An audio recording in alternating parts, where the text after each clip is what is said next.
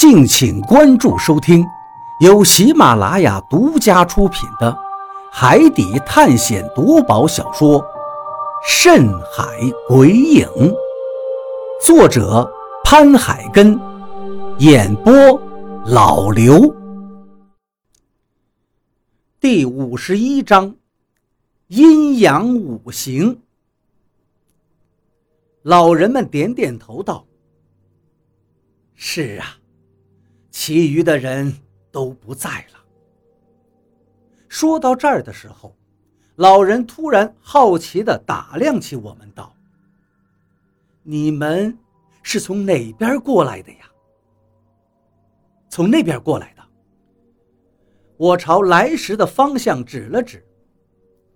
听到这儿，老人很诧异，道：“亡灵洞，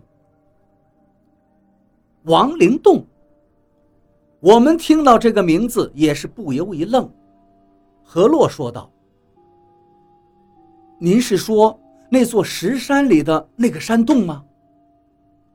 老人们点点头，然后诧异地说：“看来，你们竟然真的是从那个洞里进来的。”此时，我明显的发现，他们的表情很怪异。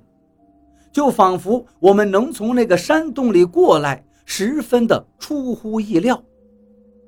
于是我好奇地问道：“那个山洞是不是有问题？为什么叫亡灵洞呢？”老人说道：“那个山洞当然有问题。之所以我们会叫它亡灵洞，是因为我们当初的幸存者。”在临死前都会去那里上吊，亡魂都聚在了那个山洞里，所以它叫亡灵洞。您是说，那个山洞里上吊的尸体，都是当初航班的幸存者？这一下，我们真的太震惊了。虽然之前也有过怀疑。那个山洞里的吊死鬼会不会就是航班上的幸存者？因为绝望，所以上吊寻死了。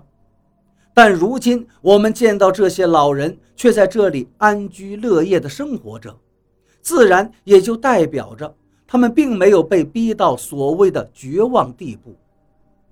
那其他的那些幸存者为什么还要上吊自杀呢？我们都惊讶地瞪大了眼睛。这么说，你们在亡灵洞见到他们了？老人看向我们问道。我们都点了点头。我忍不住问道：“那些上吊的幸存者，他们为什么要这么做呀？他们怎么不像你们一样，在这里生存下来呢？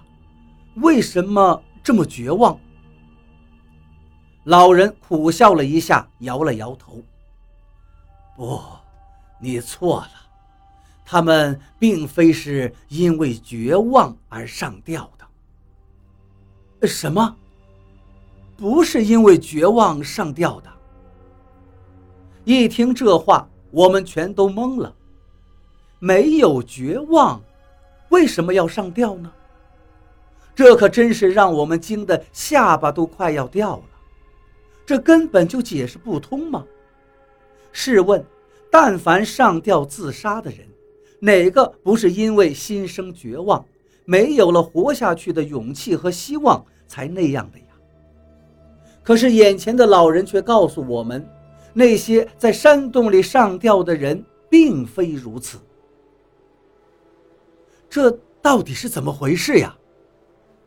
我一头雾水，也更加好奇了。老人说道：“都是因为诅咒啊！诅咒。”我们都是眉头一皱。这里的诅咒，不就是把我们困在这片海域吗？难道诅咒还能让人上吊自杀？我不解道。老人摇了摇头。指了指脚下，道：“百慕大这片海域，因为被诅咒，所以不仅仅是人出不去，就连灵魂也出不去。而且一旦灵魂离开了海水，走到陆地上，就会魂飞魄散，灰飞烟灭的。呃，这个我们倒是听说过。我点了点头。一旁的何洛疑惑地问道：“可是，这跟他们上吊自杀有什么关系呢？”“是啊，就算是有诅咒，灵魂不能离开海水，一旦离开就会魂飞魄散，那也无法直接让人上吊自杀呀。而且，更让人不解的是，既然大家都知道有这个诅咒，那他们就更不应该上吊自杀了，因为他们死在这座岛上，等于是死后灵魂脱离了海水，所以岂不就会魂飞魄散了吗？难道他们不害怕灰飞烟灭的下场？还是说他们不愿意死后灵魂一直被困在这里受苦，所以才宁愿选择一了百了？就在何洛提出这个疑问之后，我们都急忙望向了那些老人，等着他们给我们解惑。这时，其中一位老人对我们说道：“其实，只要人死的时候，灵魂不站在陆地上，也就不会魂飞魄散了。灵魂不站在陆地上，是什么意思？”我们听到这个话都是一愣，而这时，我似乎大概听明白对方的意思了。于是我问道：“您的意思是不是说，只要灵魂离开地面，哪怕他就算死在这座岛上，也不会因为诅咒而魂飞魄散了？”“对，就是这个意思。”老人点了点头。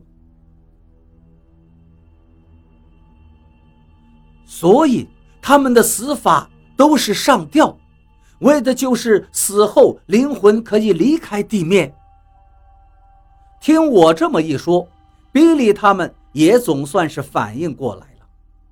不过，虽然知道了他们为何选择上吊这种死法，但是我心里的疑惑依旧没有被解答，那就是他们为什么要去死呢？老人们似乎看出了我的疑惑，没等我开口问，他们便主动说道：“你们在那个亡灵洞里见到的那些上吊的死者，其实他们都是老死的，只不过是在临死之前才去那里上吊。”到了这里，我们总算彻底明白了。很显然。那些人特意去那个洞里上吊，就是为了保护自己的灵魂不会灰飞烟灭。张广川也恍然大悟道：“怪不得那个洞里的天花板上全是孔洞，每个洞里都套着绳索，原来是特意这么弄的呀。”一旁的何洛则沉思了一下，道：“原来如此。”哦，我大概明白为什么亡魂必须双脚离开地面了。你知道缘由？我好奇地问道。何洛点点头说：“应该是因为五行。”五行？大家又都是一愣。比利他们就问道：“五行是什么意思？”张广川解释道。五行呀，是中国古代道教哲学的一种系统观。他们把宇宙万物分成金木水火土五大类，而且对每类物质的性质与特征都做了界定。根据对五行的认识，又创造出了五行的相生相克理论。总之复杂的很，一时半会儿也跟你们说不清楚。何洛显然也没有更多对比利他们的解释。毕竟阴阳五行学说一言两语是讲不明白的，只是直接对我说道：“在海上，人死了，灵魂是在水上的，金木水火就缺了土，五行不全，所以灵魂就会困在身体中，无处可去。而一旦灵魂上了岛，双脚站在土地上。”那么金木水火土五行俱全，这才出的事。你是说五行齐全了，所以魂飞魄散了？我惊讶道。何洛点点头说：“在正常情况下，人若是死于水中，称为无根之魂，也就是落水鬼。因为五行缺土，所以没办法投胎转世。”正所谓入土为安嘛，死者只有五行中有了土，才能去往黄泉地府。可见五行中的土十分重要。而对于百慕大这里来说，因为诅咒的原因，灵魂没有办法去往阴间黄泉，所以一旦五行中有了土，所谓的死就是真正的死，就是魂飞魄散了。所以，托尼他们之所以会魂飞魄散，就是因为他们补齐了五行，所以才会那样。我觉得何洛的话十分有道理。何洛点点头道：“应该是这样吧，要不然是没法解释的。为什么亡魂不能站在陆地上，就算是死也得上吊，保证死后双脚离地？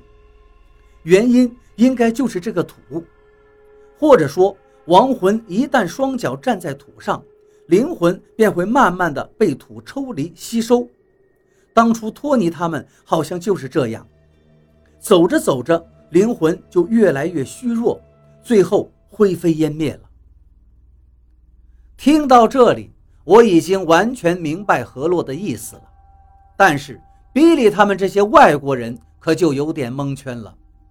他们问道：“什么五行俱全，又是什么入土为安？你们说的到底是什么意思？”何洛一时语塞了，不知道该怎么跟他们解释。他看了看我，其实我也不知道该怎么向他们说明这一切。这时，旁边的张广川说道：“这样跟你们说吧。”你们相信地狱吗？比利他们这些美国人立即点头道：“当然相信。在我们中国道家的理论里，地狱呢就在这地底下，也就是阴间黄泉。正常情况下，人死之后，灵魂就会下到地府，也就是地底下的地狱。可是现在我们这个地方因为诅咒的原因。”人死之后，灵魂下不到地狱里，那么人死后，灵魂站在土地上，便只有一个结果，就是被大地给吸收了，就像吸收肥料似的。